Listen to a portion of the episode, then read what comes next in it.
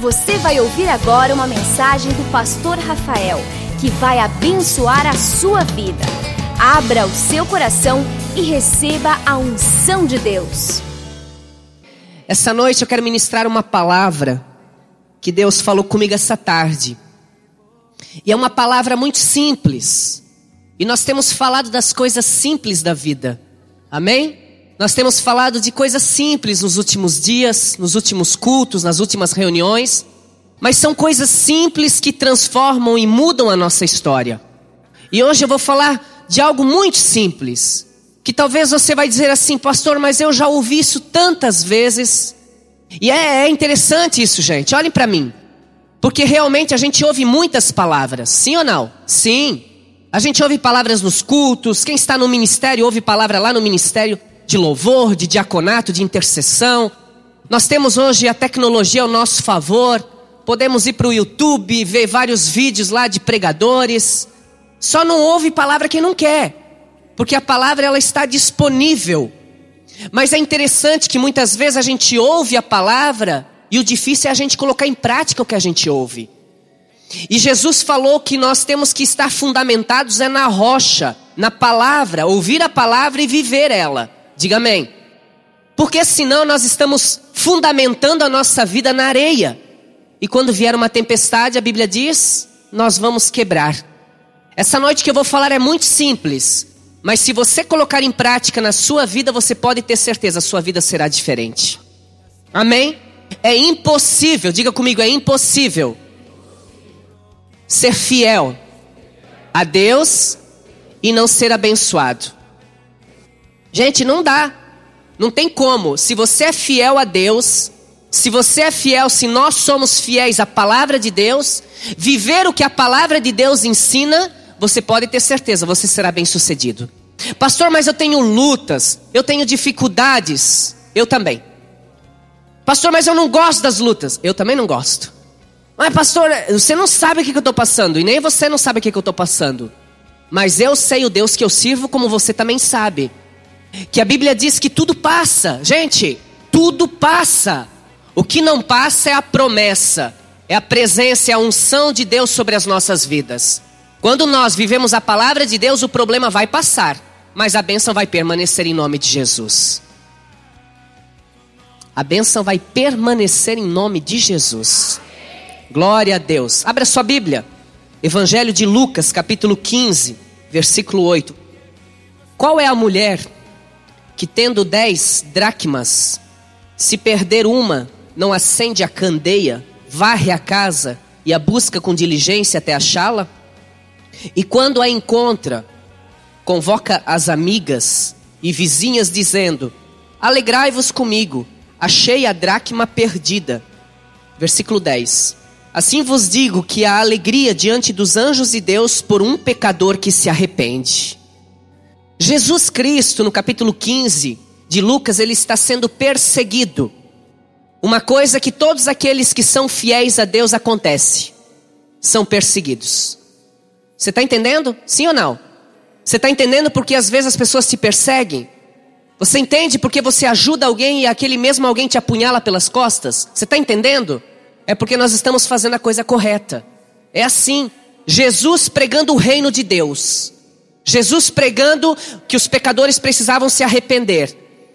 E aqui nesse texto, no capítulo 15, a gente vê três parábolas. A primeira da. E aí então os fariseus estavam falando entre eles: Quem é este homem que anda no meio das prostitutas? Quem é este homem que anda com os ladrões? Quem é esse tal de Jesus aí? Ele não deve ser um bom camarada. Me diga com quem tu andas, que eu te direi quem és. E Jesus lá com aquela tropa que não valia nada aos olhos da humanidade daquela época, da sociedade daquela época. E Jesus percebendo o que eles estavam comentando entre si, ele aqui no capítulo 15 ele fala: Qual de vocês que tendo 100 ovelhas, uma foge e vocês não vão atrás dela, tragam ela de volta? Vocês não fazem isso? Fazemos. Outra, qual é a mulher que tem 10 dracmas e perdendo uma? O texto que nós lemos. E depois ele fala também do menino arrependido, o filho pródigo três histórias, três parábolas. Eu podia falar das três essa noite, mas eu quero é, limitar, ou nem limitar, eu quero usar somente um texto, esse texto que nós lemos. Por quê? Porque essa história ela é tremenda, ela é fantástica. E por que, que eu estou falando isso essa noite? Porque todos nós, alguma vez na vida, já perdemos alguma coisa. E eu estou falando aqui perdas materiais, perdas emocionais e até mesmo espirituais. Já perdemos. Eu fui em julho para um congresso. E quando eu voltei do congresso, cheguei em casa, fui carregar o celular, cadê o carregador? Lembrei, deixei na tomada do hotel. Esqueci, já era. Podia até ligar, mandar vir, mas é mais barato comprar um do que pagar o Sedex do que vir o carregador. Perdi. A gente vai perdendo coisas, e deixa eu te falar uma coisa: são coisas pequenas. E às vezes a gente não, não, não, não percebe, e a gente não dá importância para as coisas pequenas que nós temos perdido na vida. E essa noite eu vou falar de algumas delas. Eu tenho certeza que Deus vai falar muito forte ao coração de todos nós, porque também falou ao meu coração. Amém? Às vezes nós estamos. É, porque quando você perde algo grande, é fácil de você identificar que você perdeu. Mas as coisas pequenas, quando você perde, você só vai lembrar delas quando você precisar delas. E essa palavra diz que essa mulher, ela tinha dez dracmas, dez moedas. E uma moeda ela perdeu. E aí Jesus diz o que, ela fez para encontrar aquela moeda. Quantos de nós que já perdemos algo? Uma dracma, talvez, uma moeda. E é bom quando a gente encontra algo que havia sido perdido, sim ou não? Quem gosta de encontrar algo que estava perdido? Sabe que às vezes tem coisas que você nem lembrava mais. E de repente você mexendo nas gavetas, naquele quartinho que todo mundo tem em casa, que é o quarto secreto. É o quarto que quando você convida as pessoas para vir na tua casa, você mostra a tua casa toda. E naquele quarto, você passa direto. E aí a visita ainda diz assim: "O que tem nesse quarto?" A gente diz: "Nada não. É o quarto da bagunça. E às vezes lá dentro tem coisas escondidas também. E no nosso coração não é diferente, gente. Olhe para mim. Às vezes tem coisas perdidas aqui dentro que precisam ser resgatadas. Essa noite você pode ter certeza. Jesus vai resgatar muitas coisas aí no seu coração em nome de Jesus. Diga para o irmão do seu lado: as pequenas perdas sempre vão gerar grandes perdas. Entendeu? As pequenas perdas sempre vão gerar grandes perdas. As desgraças acontecem, começam com pequenas coisas. Uma casa, ela não cai do dia para a noite. Uma casa, ela, ela vai ruindo aos poucos. Quem trabalha com construção civil sabe. Às vezes aparece um racho na tua casa. E aí você não dá bola para aquele racho. Ah, deve ser o reboco. Deve ser a qualidade do cal não foi boa, então rachou. Às vezes pode ser que seja, mas às vezes é estrutural. E a gente não vai dando bola para aquilo. Quantos prédios que a gente vê na televisão que desabaram, que morreram pessoas, por quê? Porque ninguém deu importância para algo que era pequeno, uma fissura, um racho, que aconteceu da noite para o dia, ou do dia para a noite, ou durante anos, que foram rachando e ninguém deu importância. Sempre, preste atenção a isso essa noite, meu irmão. As grandes desgraças começam com coisas pequenas. Uma separação, num relacionamento conjugal de casamento não acontece da noite para o dia, não. Quantos casamentos que a gente conversa a pessoa diz, ai pastor, não sei, do dia para noite ele mudou. Não, não, isso não acontece, gente. Isso é história, você pode enrolar outro, mas não eu, e nem Deus. Esse casamento já vem com um problema há muito tempo.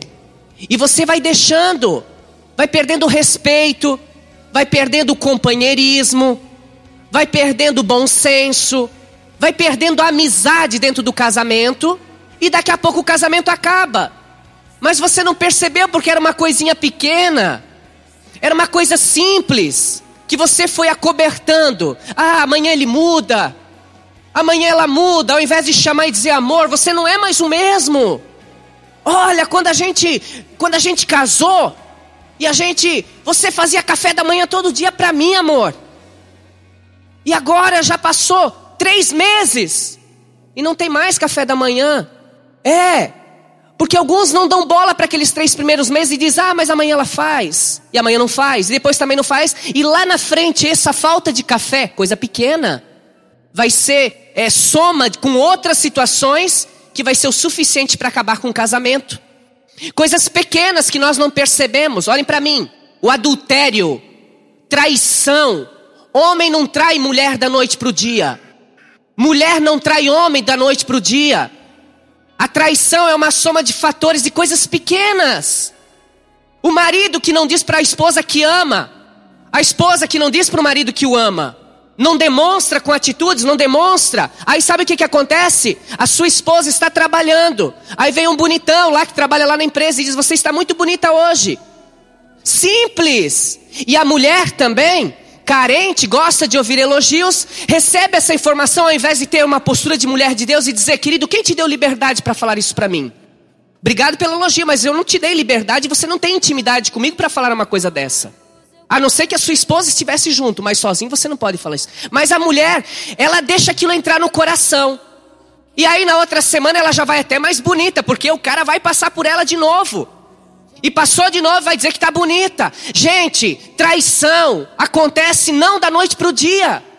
Ela acontece com uma soma de fatores, coisas pequenas. É uma internet, é uma rede social, é um MSN que adiciona alguém que não conhece e vai alimentando sentimento, sentimento, e daqui a pouco está traindo. Meu Deus, pastor, não sei, ele me traiu. Ele me traiu. Por quê? Porque não foi cortado o mal pela raiz. Coisas pequenas, simples, mas que a gente vai ignorando. A gente vai deixando para trás. A gente vê alguém desconhecido, a gente vai deixando. Ah, não, deve ser um amigo da escola que conhece. Não, deve ser. Gente, guarda isso no teu coração. As grandes desgraças começam com coisas pequenas. O adultério acontece porque uma mulher chega no, no, no, na empresa chorando porque brigou com o marido. E aí uma amiga chega do lado e diz assim: Por que, que você está chorando? Aí ela diz: Ah, tive um problema lá em casa. Cuida com quem você abre o teu coração, minha irmã. Cuidado. Laço do diabo às vezes. Algumas Deus permite chegar perto de você, mas algumas é o próprio diabo que empurra. Só para ver o que você vai falar e você diz: "Ah, eu estou passando por um momento difícil, uma crise no meu relacionamento conjugal". Larga. Abandona, tu é nova. Ah, faz isso logo, porque vai ficar pior cada vez mais. Coisa simples, que a gente deixe isso entrar no nosso coração e que vai causando grandes desgraças. Diga para o irmão do seu lado a partir dessa noite. Você vai ter que prestar atenção nas coisas pequenas. Amém? As desgraças começam com coisas pequenas. Famílias que não têm mais comunhão. Não existe mais relacionamento de família. Mas por quê? Porque um dia no almoço você pegou teu prato e foi para frente da televisão em vez de ficar com a família ali. Porque um dia alguém não orou na hora do almoço. Porque aquele era um momento sagrado, um momento sacerdotal de você reunir a sua família e dizer: Deus, obrigado por esse almoço. Desliga essa TV aí, que manda você ligar. Desliga isso aí, vamos almoçar aqui todos juntos, família, reunidos. Mas um dia só, você pegou o prato e foi lá porque você queria ver um, um, uma reportagem que estava passando, esporte, gol do teu time. E depois na outra semana você foi de novo. E daqui a pouco o filho está no quarto, na frente do computador, comendo feijão com arroz. A mãe está lá na cozinha comendo e o pai está lá na sala. Não existe mais comunhão entre a família. Por quê? Porque um dia uma coisa simples aconteceu. E agora se tornou algo que parece que está, que não tem como resolver. É insolucionável. Diga para o irmão do seu lado, mas nessa noite, Deus vai liberar sobre a tua vida uma unção para resgatar esses valores. Em nome de Jesus. Quem crê nisso? Diga essa noite. Eu creio que eu serei restaurado em nome de Jesus. Eu conheço uma pessoa que tinha uma doença simples, que com medicamentos resolveria o problema dele. Não era cristão. Simples. Um comprimido por dia durante um período de tempo sararia aquela enfermidade. E ele não tomou. Ele morreu. Porque aquela enfermidade infeccionou, aquela enfermidade aumentou, e daqui a pouco ele perdeu a sua própria vida. Gente, coisa simples. Come um pãozinho estragado para você ver. Simples, mas faz um estrago danado na gente. São as coisas simples que a vida proporciona para nós que não são bem-vindas.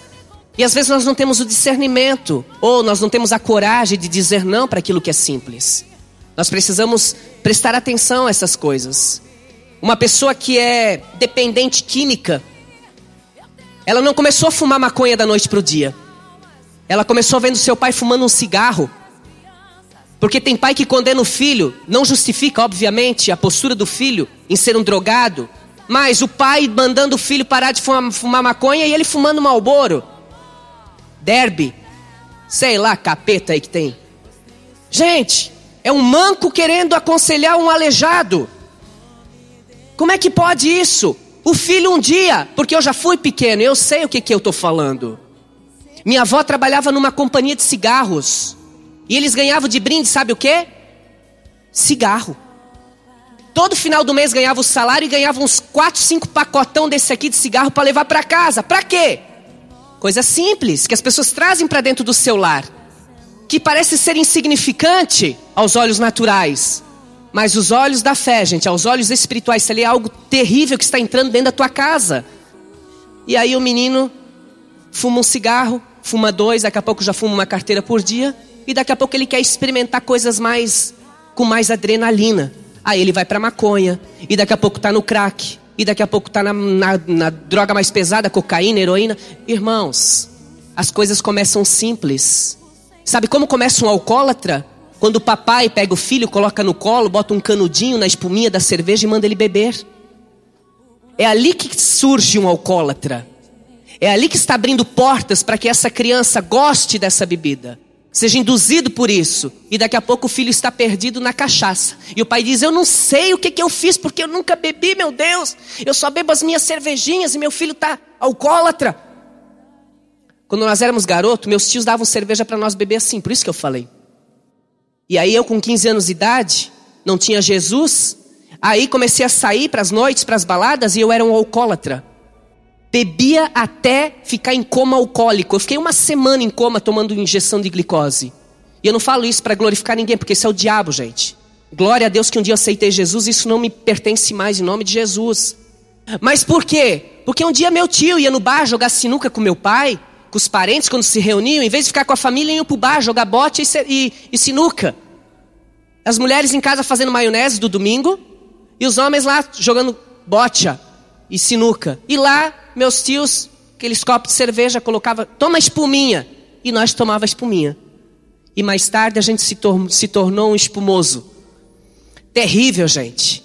Eu estou dizendo para você que as desgraças dentro dos lares as desgraças na família, elas começam com coisas pequenas. Prostituição, uma garota de programa. Ou prostituição na internet, prostituição com revistas. Mulheres que se prostituem. Tudo começa com coisas pequenas, uma mágoa, um ressentimento, algo que ficou no coração, que não justifica, obviamente, ela fazer alguma coisa, mas seria muito melhor ela resgatar os valores e não viver a vida que ela está vivendo. Diga comigo essa noite. Eu creio que Deus vai resgatar valores na minha vida. Muitas pessoas se conformam com as perdas. Porém, essa história que nós lemos, a Bíblia diz que ela não se conformou com a dracma perdida. Ah, eu tenho dez, perdi um. Ah, só um. É só um princípio que foi perdido. Não. E essa mulher tem uma atitude que o texto fala que ela ensina algo a nós se nós queremos resgatar valores. Se nós queremos realmente é, restituição do tempo em que nós perdemos. Porque Deus pode fazer isso. A Bíblia diz que Deus restitui até os anos que foram consumidos pelo gafanhoto. Diga amém. Então, se nós perdemos um princípio que foi deixado lá atrás, algo, tem como consertar, pastor? Tem, e você vai ver essa noite. A primeira coisa que essa mulher faz, ela acende uma luz. Porque no escuro você não encontra o que você quer encontrar. Ouça, ouça isso, gente. Trevas e luz não se dão. Aonde a luz entra, as trevas dissipam. Essa mulher agora está procurando uma dracma, uma moeda. Só que a casa estava escura, ela precisava de iluminação para encontrar essa moeda, porque era mais fácil encontrar. A Bíblia diz que nós somos a luz do mundo o sal da terra. E eu creio que é a luz do mundo aqui essa noite. Que existe sal da terra que faz a diferença, gente. Amém? Diga para o irmão do seu lado: luz. Você é a luz. Nós precisamos, gente. Nós precisamos entender isso essa noite. Esse copo d'água, se ele estiver sujo, E estiver escuro, eu vou beber essa água porque eu não estou vendo. Até assim ele parece que está limpo, sim ou não? Mas se eu colocar na luz, aí realmente eu vejo que os diáconos são bons comigo. Ela está limpa. Mas quando a gente fala de estar em contato com a luz, vai expor toda a sujeira que está na nossa vida. Quando nós estamos em contato com a luz, quem é a luz? Deus. Jesus é a luz. E quando nós estamos em contato com Deus, com a luz, tudo que tem de sujeira aparece. Quantos que já chegaram em casa estava sem luz? Levanta a mão. Saiu energia. Amém. E você não tinha tomado banho ainda? Levanta a mão aí. Ah, Fica de mão levantada quem foi dormir sem tomar banho. Ah, até parece, né, pastor? Vou dar essa, mais nunca. Você vai tomar um banho. Lembra o Piá? Chegava em casa de brincar o dia inteiro, jogar bola nos campinhos. E aí chegava em casa sem luz, água fria, mas a gente estava quente, era verão. Tomava o banho, se enxugava na... no outro dia a toalha. Eu pensei, não foi a água que lavou, foi a toalha que limpou. É, no escuro você não vê, parece que está limpo. Parece que está tudo ok. E quando a gente fala num sentido espiritual, é a mesma coisa. Quando a gente anda com o diabo, que é as trevas, parece que está tudo ok. Não tem nada de anormal em mim. E se alguém disser, querido, você está fazendo errado, não tem nada a ver, pastor. O que, que é isso? Misericórdia, eu? A pessoa fica cega, escuro. A Bíblia diz que o Deus desse século tem trabalhado para isso, para colocar as pessoas nas trevas, blindando o seu entendimento para que a palavra não seja revelada. Aí a gente diz, querido, está errado. Não, pastor, veja bem, não é bem assim. Porque está nas trevas, ele tem que ir para a luz. Porque quando a gente vai para a luz, pode ter certeza, aquilo que é trevas vai sair e a gente vai ver a sujeira. A Bíblia diz em Apocalipse, capítulo 2, e o versículo 1, a, história, a carta que João escreve para a igreja de Éfesos. Ele diz: Eu tenho uma coisa contra vocês. Existe algo pequeno na vida de vocês. Por quê? Porque vocês são uma bênção. Vocês pregam o evangelho, vocês cuidam das pessoas necessitadas, dos órfãos, das viúvas. Vocês dão ofertas, vocês vão à igreja, como se fosse nos dias de hoje. Mas eu tenho uma pequena coisa contra vocês. Lembre-se que as coisas ruins, maiores, vão acontecer quando a gente não tirar as coisas pequenas, que são maldições. E ele diz: O que eu tenho contra vocês é que vocês largaram o primeiro amor. E aí ele dá a solução para que aquilo fosse resolvido. Volta lá onde tu caiu e começa tudo, te arrepende, te arrepende e começa tudo de novo. Porque se vocês não fizerem isso, mais ou menos, Jesus estava dizendo aqui a João: porque se vocês não fizerem isso, consertar onde vocês caíram, isso aqui vai continuar, vai ser uma bola de neve, e lá na frente vocês vão ver o que, que vai acontecer. Vai ser terrível. Vai ser terrível o que vai acontecer lá na frente se você não acender a luz hoje, estiver em contato com Deus e retirar isso da sua vida. Meu irmão, retira fofoca. Retira murmuração. Tem gente aí que murmuração. No almoço, é, é, a, é a vida do líder dele. No almoço é a história do patrão dele. No almoço, os filhos já sabem quem é o pastor dele, quem é o líder, quem é o patrão, quem é tudo. Por quê? Porque o, o almoço, o assunto principal sempre é eles. Cuida. Cuida, gente. São pequenas coisas que a gente vai abrindo brechas. E o inimigo vai atacando na nossa vida. E aí os valores não são recuperados. Essa noite Deus vai fazer você resgatar os teus valores. Mas para isso acontecer, você precisa estar na luz. O bom é que você veio neste lugar nessa noite e a luz está aqui. O Senhor Deus está neste lugar. E se você quiser, meu irmão, você pode ter certeza. Na hora que você chegar diante de Deus e dizer: Deus, expõe a minha sujeira. Expõe. E a gente nem precisa dizer isso, porque a gente já sabe o que é sujo. A gente já sabe o que a gente faz de errado. Não precisa ninguém me dizer, não. Nem o diabo. Eu já sei. Eu já sei o que eu fiz errado, eu já sei o que eu falei de errado, eu já sei qual foi a atitude errada que eu tive. Mas não basta saber, gente. É preciso ter atitude igual dessa mulher: acender a luz e, em segundo lugar, ela varreu a casa. Eu preciso varrer a minha casa essa noite. Olhem para mim. Quando eu falo de varrer casa, é limpeza. Não é espanadorzinho, não. Para só tirar o que é superficial. Não, eu vou largar isso porque todo mundo sabe que eu sou isso. Mas tem umas coisinhas lá que só Deus sabe, mas eu um dia eu vou mudar. Chega, gente. Não dá mais tempo. Essa é uma noite que Deus nos trouxe aqui para quê? Para pegar a vassoura e fazer uma limpeza profunda. E tirar realmente os tapetes da nossa casa, tirar a sujeira que está lá debaixo do tapete, tirar aquela sujeira que a gente sempre deixa lá no canto da casa, no sentido espiritual falando a palavra. A vassoura ela entra e onde que tiver ela vai tirar sujeira. Diga para o irmão do seu lado essa noite. Deus vai passar vassoura em você. Amém? Não é dar um jeitinho, não, gente. Ah, vou dar um jeitinho. Não é jeitinho. Ah, o jeitinho brasileiro. Misericórdia, isso é uma maldição cultural que nós temos. O jeitinho brasileiro. Que jeitinho brasileiro? Nós não somos. Nós estamos neste mundo, mas nós não somos deste mundo. Nós temos o jeitinho da realeza. Nós temos o jeitinho do reino dos céus. Diga amém. Nós temos o jeitinho celestial. E qual é o jeitinho celestial? É vassoura. Não é passar um pano por cima, não. É passar soda mesmo. É, é, é isso aí. É esforço para retirar aquilo que não tem agradado a Deus. Eu nasci para agradar a Deus. Diga isso, eu nasci para agradar a Deus. É necessário essa noite você agir.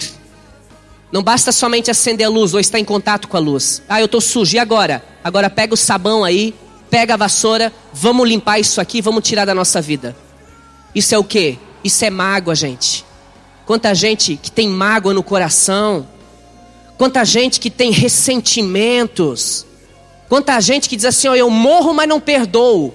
Misericórdia, você vai morrer mesmo, e antes.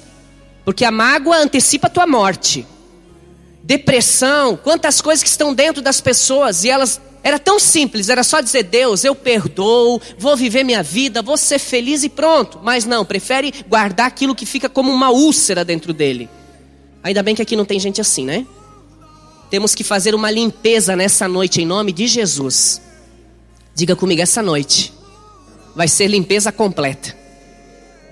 As mulheres sabem o que é isso. Limpeza completa. Minha esposa, quando quer limpar completa a casa, ela diz: sai. Sai de casa. Vai lá para a igreja, vai lá orar. Vai fazer alguma coisa, rapaz. Ou você pega nesse esfregão comigo aqui e vamos junto. Eu digo: não, estou com vontade de orar. Vontade de orar hoje, tô, tô que tô. Aí eu saio e quando eu chego, cheirinho de produto de limpeza, casa limpinha, roupa passada. Eita mulher abençoada essa minha. É, gente. Tem dia que não dá mais só para varrer a casa. Tem dia que a sujeira está acumulada que não dá mais. Só passar o chuveirinho no banheiro não dá mais. Vai ter que passar um esfregão ali, sim ou não? E assim é com a gente. Tem dia que não dá mais para passar o espanador, dar um jeitinho. Não, semana que vem eu mudo. Não, semana que vem eu digo para minha esposa que eu amo ela. Não, semana que vem eu vou dizer para o meu marido que ele pode contar comigo, que nós estamos juntos, que eu sou companheiro dele, dela, dele, dela. Não, gente. É hoje que Deus nos trouxe nesse lugar para fazer uma grande limpeza no nosso interior em nome de Jesus. Diga comigo, é hoje que essa limpeza será completa. Diga para o irmão do seu lado, é hoje, meu irmão, que essa limpeza vai ser completa. Amém? Quantos creem nisso? Digo amém. E depois, tem mais um segredo aqui na vida dessa mulher da dracma. A terceira coisa, ela procurou diligentemente a dracma até encontrá-la. Você sabe o que é procurar diligentemente? No hebraico é arrastar as coisas para encontrar. Quando eu não encontro as coisas, eu falo com a minha esposa, que ela é expert em encontrar as coisas.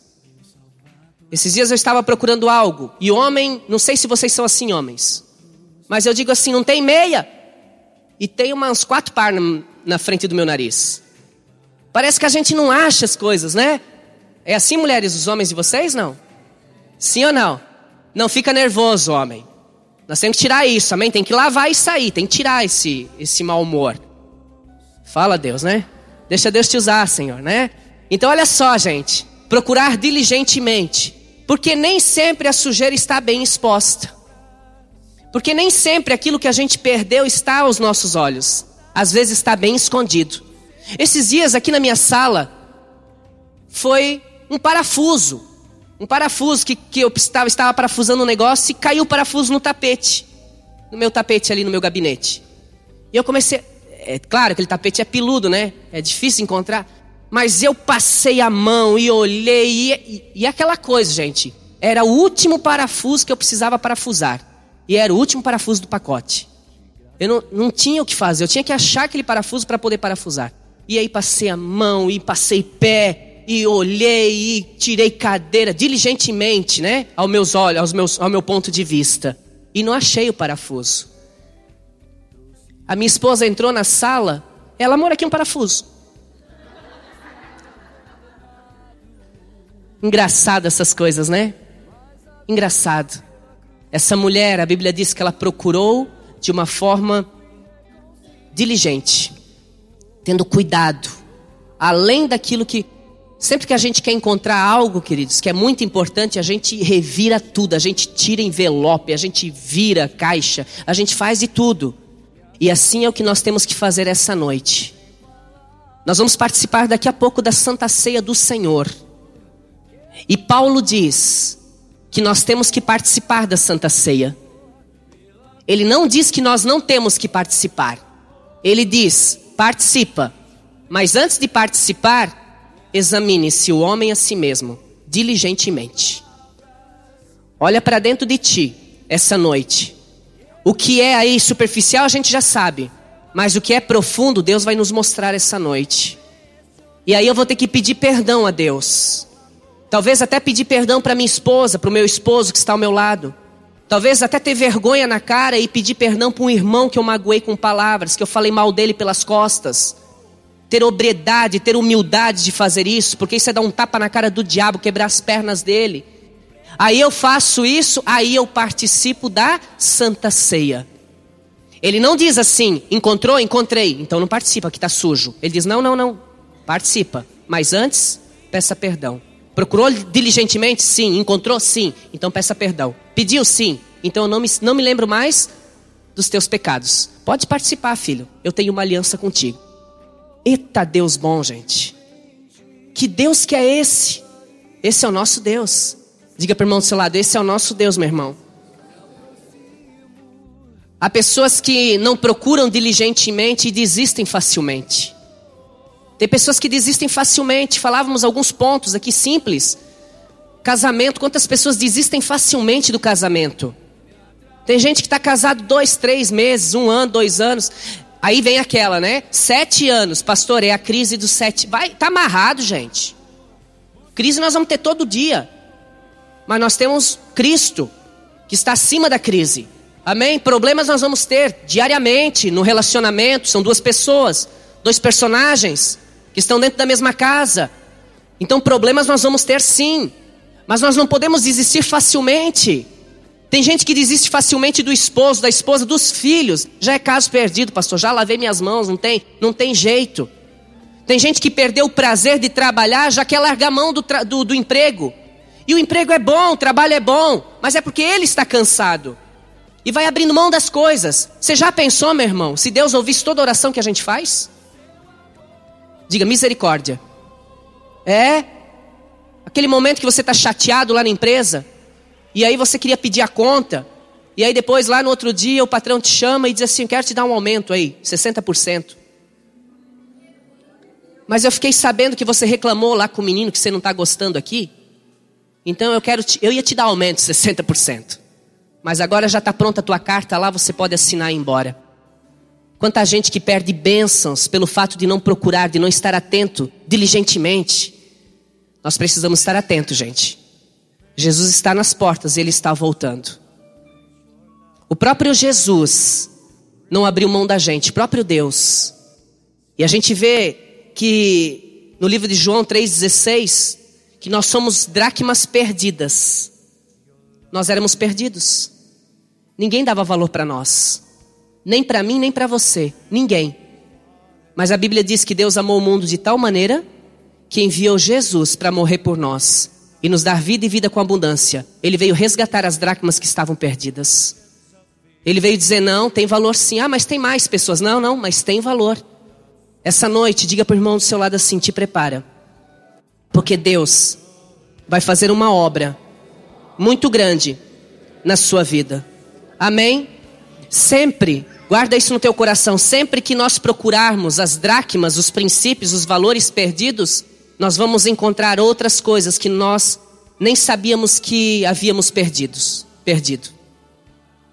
Às vezes na restauração com meu filho, o meu casamento é restaurado. Às vezes na busca do, do, do conserto no meu casamento, o relacionamento meu com meu filho fica melhor com a minha filha. Às vezes quando eu busco a questão profissional, das dracmas que se perderam, das oportunidades que se perderam, eu vejo outras oportunidades sendo abertas. E é assim que acontece, gente. Porque Deus vê a inclinação do nosso coração em buscar as coisas que são corretas.